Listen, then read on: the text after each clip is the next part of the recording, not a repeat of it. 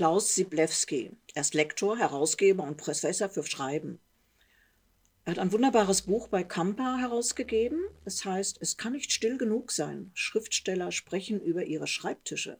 Ich fand, es ist ein wunderbares Thema, auch um als Leser, wir sind ja immer ein wenig neugierig, neugierig auf Arbeitsweisen der Schriftsteller, etwas über diese zu erfahren. Bei Lesungen mit anschließendem Gespräch gibt es ja immer die üblichen Fragen.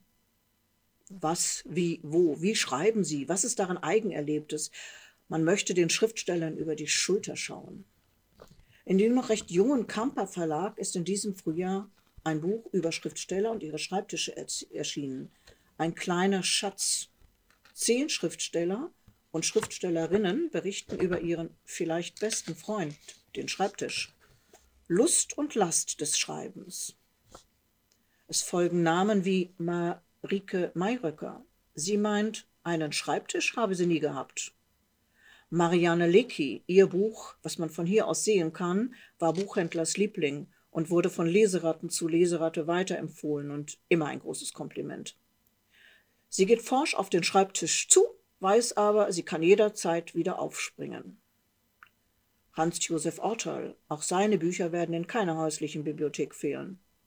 Ortal erzählt zum Beispiel von seinen ersten Kinderschreibtischen. Auch dort entstanden Werke, Werke, die wir heute noch lesen können.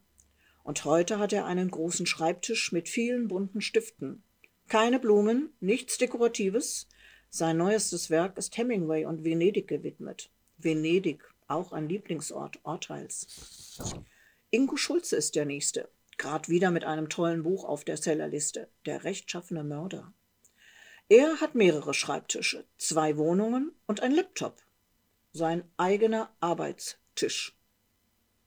Oder David Wagner, sein vergesslicher Riese, 19 erschienen, ist für mich unvergesslich. Ein liebevolles Thema zum Demenzthema, wie bei Arno Geiger. Oder Theresa Mora, sie meint, der Schreibtisch darf nicht wackeln. Wichtiger Faktor. Annette Pent, sie hat jetzt als Professorin ihren ersten Schreibtisch. Ihre Romane und Kinderbücher entstanden am Küchentisch, dem Zentrum der Wohnung. Des Lebens? Veronika und Christoph Peters, ein Ehepaar, sitzen an einem Tisch in einem gemeinsamen Arbeitszimmer. Trotzdem hat jeder seinen eigenen Arbeitsteil und ich denke auch seinen eigenen Arbeitsstil und Rhythmus. Jan Wagner schreibt sehr schöne Gedichte. Seine Gedichte wird er aber erst in dem Sessel skizzieren, die Steuererklärung aber am Schreibtisch machen. Ich finde das eine gute Lösung. Autoren, denen wir gern beim Schreiben zuschauen, in unserem Fall lesend, so können wir über unseren eigenen Schreibtisch hinausschauen.